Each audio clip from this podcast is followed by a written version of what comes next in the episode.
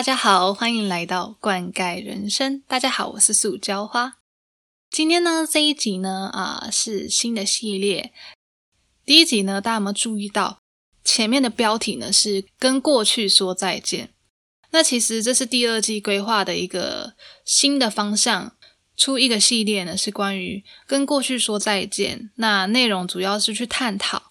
我在过去几年间遇到的生活上的一些挫折，然后我的心态转变。接着呢，我会出一个系列是跟现在 say hi，内容主要是去分析我在过去几年间遇到的问题，那我是用了哪些方法去克服，然后分享给大家。所以每一集呢都是有关联性的哦。之后呢，再请大家多多支持啦。第一集呢，我们聊到说，呃，离职的这个决定过程中，我的心态转变。这一集呢，我要来跟大家聊聊我是如何下定决心，当时是用了哪些的方法，然后去做分析。其实离职呢是一个不容易的决定，因为他要去考虑的要素非常多。我是一个想蛮多的人，因为我内心会有很多的小剧场。所以，呃，其实离职这件事情不是说哦，我今天期末几波后，或者是哦，我今天没送，我就直接裸辞。虽然我有点像是裸辞啊，但是我其实前面想了非常多，也分析了很多。这样，我觉得面对离职这件事情，我觉得第一件事情要做就是去分析自己的性格，还有自己在工作上的态度跟金钱的态度。我觉得这三个呃价值观很重要。个性、工作态度跟金钱态度，我等下说为什么要分析这个。每个人的个性是不一样的，所以每一个人在面对离职这件事情的时候，你的态度会不一样。然后呢，你下定决心的速度、过程不一样，因为因应每一个人的个性不同嘛。我今天不会给大家一个 SOP，因为我觉得我们每个人都不一样。应该这样讲，我觉得 SOP 是不合理的事情。对于人来说，因为我们人，我们不是机器人，我们每一个人都很很不一样、很不一样的个性。就算我跟另外一个人很相像，但是我们骨子里还是有一些细微个性不同之处。所以今天呢，提供了这个方案呢，我觉得像是为大家量身定做。你可以依照你的个性不同，然后进进行分析。好，那回到刚刚，我会想要请大家先分析。呃，第一个是自己的个性，个性的部分呢，我粗略分成三种。第一种呢，你是果断型的，就是你比较容易下决定的。然后第二种呢，是比较优柔寡断，就是会比较犹豫的。那第三种是忍耐型的。这是粗略分成三种，当然还有这三种以外的，大家可以思考看看自己是哪一种类型的人。我自己的话，我是一个比较。优柔寡断的人，我觉得我过去啊，当时在做决定的时候，然后会想要别人给我意见。我觉得有一点点偏忍耐，但是我 又不是又不是完全忍耐型的。因为如果我是一直忍耐的话，我现在应该还不会离职，我还在当老师。第二种呢，就是分析你的工作态度，粗略分成两种。第一种呢，是你是比较偏好就是固定的工作内容，然后固定的作息这样。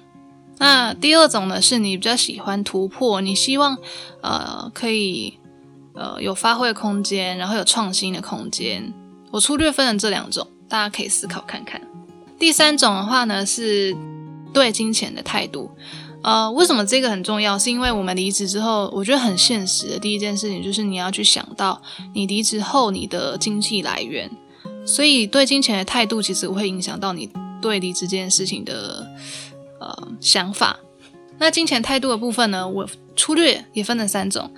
第一种呢，是你很重视金钱，然后你是没有薪水入账，你会没有安全感的人。第二种呢，是呃，你对金钱的态度并没有很重视，啊，可能是因为第一个，你可能有老本，然后你蛮有钱的，你有那个资本。所以你不害怕。第二种呢，可能是你家里有经济支持，比如说你爸是郭台铭，所以你很有安全感。OK，那第三种呢是随和的态度，就是说我有钱的时候我过有钱的生活，我没钱的时候我就呃过没钱的生活，我就花少一点这样。那我粗略分了这三种，大家可以思考看看。好，那我跟大家分享一下我在离职那时候自己综合我的个性。第一个，我觉得我是容易犹豫的个性。第二种呢，我觉得我的工作态度呢是。我会想要突破，就是我会想要有一个创新的空间，然后希望我工作有变化。第三种话，呃，我觉得我对金钱的态度是比较随和，就是说 我有钱就过有钱生活。那如果真的没有钱，我就减少我的娱乐花费嘛，比如说衣服少买一点，那电影就不要去看了，呃，少出去玩。所以我觉得我综合我个性下来，我觉得我在面对做决定这件事情，我觉得是我是属于那种需要有人推你一把，然后去下定决心的。呃，那我稍微讲一下另外一种好了。呃，我举例，比如说你的性格是属于比较会忍耐的，你的工作态度呢是比较追求安稳的。固定的工作内容，固定上下班时间，然后你觉得生活稳定。第三，可能是你是比较重视金钱的，就是呃，一定要有薪水入账。一定要有。那这样的话呢，其实这样的性格分析下来，你对于离职这件事情的可能性就会比较小一点，因为呃，你可能会想要维持现状，而暂时想要留就留下来。即使对现状没那么满意，但是你还是偏留下来的程度是比较大的，或是要做离职这个决定对你来说是比较难的。那我觉得借由分析自己的性格，你大概就会知道说你你是不是一个容易就是从。你现在这个环境要不要离职的人，你有对自己的性格有一个了解之后，你就会比较能接受自己做的决定了，比较接受你现在的想法。因为有时候可能是你很想离职，但是一边想说，哎，为什么我还是留着啊？为什么就是我每天抱怨啊？我怎么还是留着？我这样子很懦弱，我这样是不是 就是很 loser 啊？怎么样啊？我觉得。个性不同而已，你可能会很羡慕说，哎，为什么有的人就是说离就离？啊，为什么有的人就是做决定那么快，怎么那么果断？他也不用问别人意见，然后他就是自己全部负责任。因为我觉得这是每个人个性的不同啊。那有些人就是属于比较果断型的，那有些人，呃，像我自己也是比较犹豫型的。那我觉得没有关系，因为你只要你清楚你的个性之后，你就会知道说，哦，原来我现在会这样做是有原因的。接下来再继续提供几个呃，要不要考虑离职的要素给大家。所以呢，如果你听到这边的话，我会先建议你呃，可以去思考看看你的性格，从第一个你自己的个性，第二个你的工作态度，第三个你对金钱的态度。我觉得从这三个呃。面向先去做分析，那分析完了之后，我们再接下来听接下来的部分。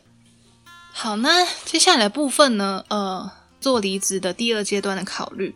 呃，这五个要素的话，我觉得它很像是一个圆饼图，每个要素占的比例不同。它不一定每个要素占的比例都是一样，都是二十 percent。我觉得有些要素你可能会占到三十 percent，有些要素十 percent，就是这些要素的比例呢，会随着你个人的想法，我们每一个人的圆饼图都是不一样的。接下来就来跟大家分享，呃，接下来离职第二阶段要考虑的第一个要素是，呃，你现在这个工作环境、同事的氛围，嗯。因为有些人想要离职，可能是觉得哦，我现在不喜欢我这个同事，我觉得我主管机车。那其实这件事情影响你大不大？其实就在于说，呃，简单来说，你是不是一个容易被环境影响的人？然后你重不重视公司氛围？有的人他可能是哦，我不在乎别人想法，我就是做我自己的，然后我也没有很。很想要跟同事社交啊、交流啊，或者是哦，主管机车那是他的事，但是我就是做我事情。因为有些人天生个性就是比较，他他可以比较去隔绝外界的声音啦。当然，我觉得相信大部分的朋友都是会受影响的，因为我也是。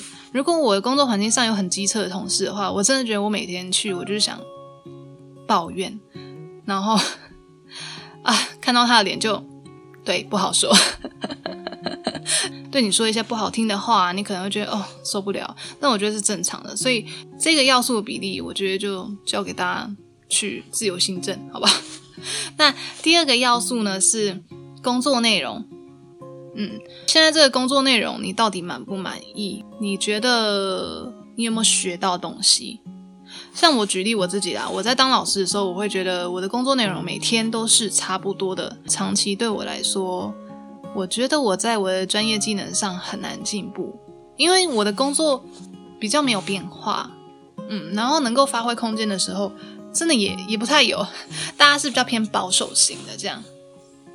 那当然，每个人想法不同嘛。有些人觉得工作内容啊，不就是工作嘛？或者是有些人会觉得，哎，工作内容很对我来说很重要，我就是为了这个有趣的工作内容，我才就是想要进这个公司的。我觉得就是可以交给大家一样，就是参考一下。那第三个要素呢是地理位置。我我觉得地理位置是讲交通啦，工作地点你喜不喜欢，然后交通方不方便。哎，我以前觉得这个要素不是很重要，直到我有一份工作很有趣，可以跟大家分享一下。我这份工作呢，呃，离我住的地方非常远，我骑车来回要三个小时。这份工作的内容我很喜欢，但是它实在太远了，太远了。最后呢，我就离职了。啊，就是。改在我住的地方附近找到一个类似的工作，然后我就离职。有的时候地理位置太远，可能要通勤时间会让你觉得很耗损你的精神啊。通勤完之后再工作，工作完就做通勤，其实还蛮累，长期下来是身体会觉得很难负荷。那我之前有跟大家分享过嘛？我其实做这份工作的时候，我骑车下班的时候，因为来回三个小时啊，然后我太累了，然后骑到一半等红绿灯的时候睡着了。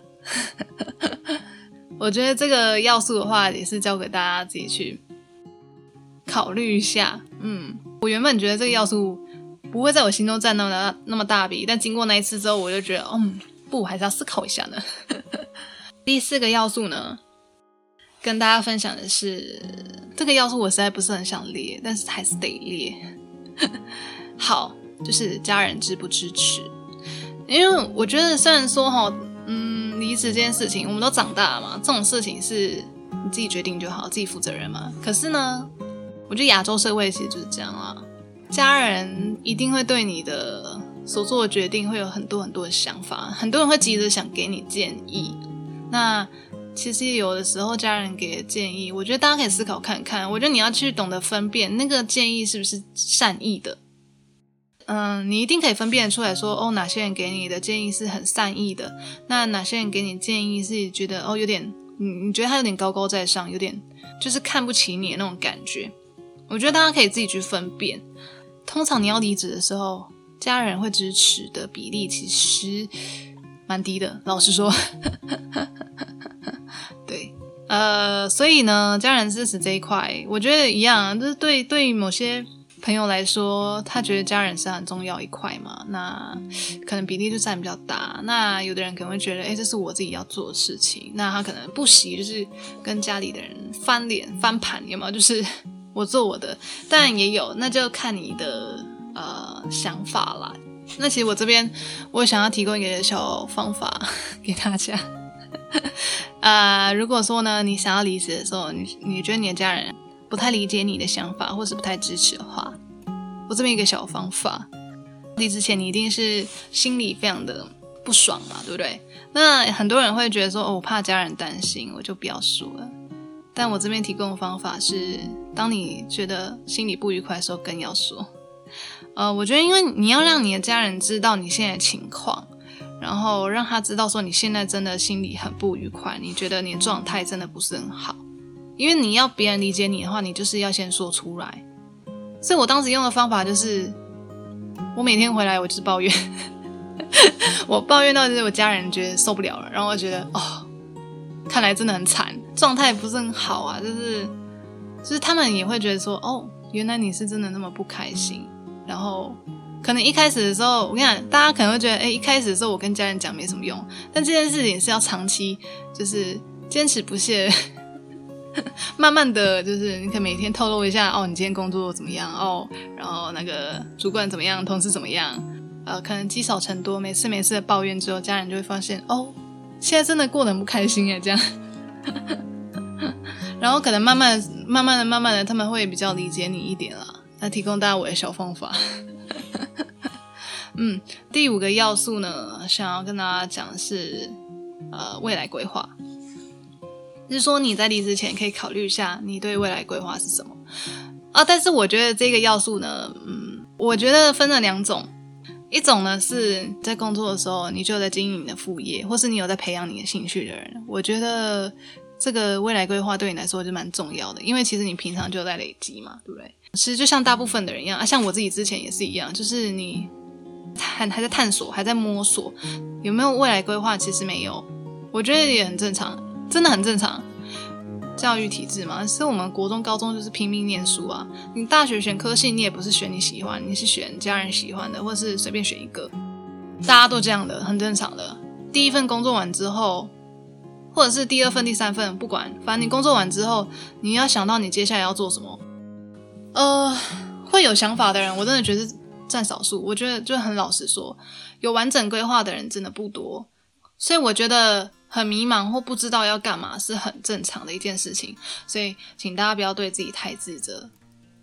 那我当初也是，因为我在要离职的时候，我就想过说，哎啊，我不当老师，我以后要干嘛？因为不只是别人会问我啊，我也会问问自己。有的时候别人问我的时候，我就很想跟他说，哎。那个先生小姐，我已经问过我自己非常多次了，我也不知道答案，好吗？心里面的 OS，对我我不知道答案。然后我觉得这个比例，这个要素对我来说，我就觉得不是，我不会把它放得太重，呃，因为我清楚我现在的现况啊，真的想不到，想破头也想不到。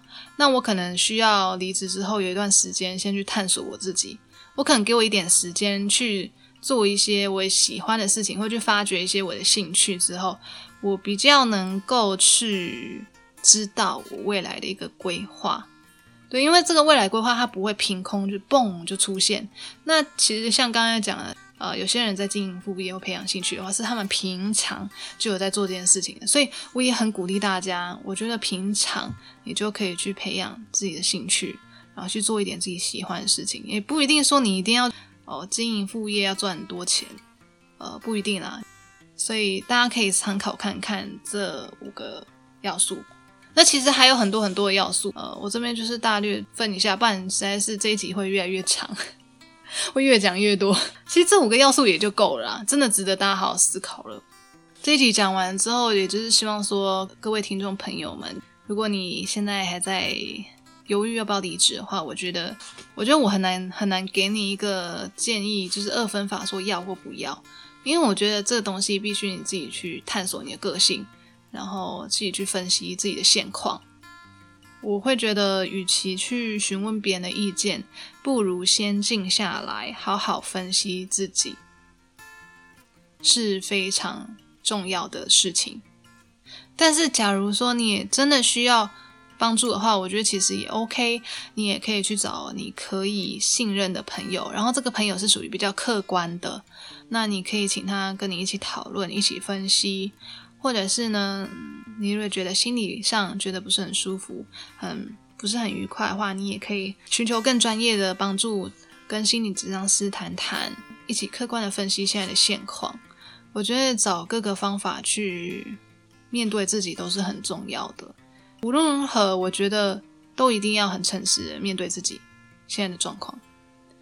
我想跟大家传达的一个理念是，我觉得离职这件事情并不可怕，真的没有像大家想象那么可怕。只要你做好分析，然后你心理素质准备好，对，因为你是一个离开的过程嘛。任何人对面对离开的过程都会觉得害怕是正常的，我也会。自己下完决定，然后相信你自己之后。我觉得很多问题差不多就可以慢慢的迎刃而解了。这一集呢，如何下定决心离职？我觉得我就分享到这边。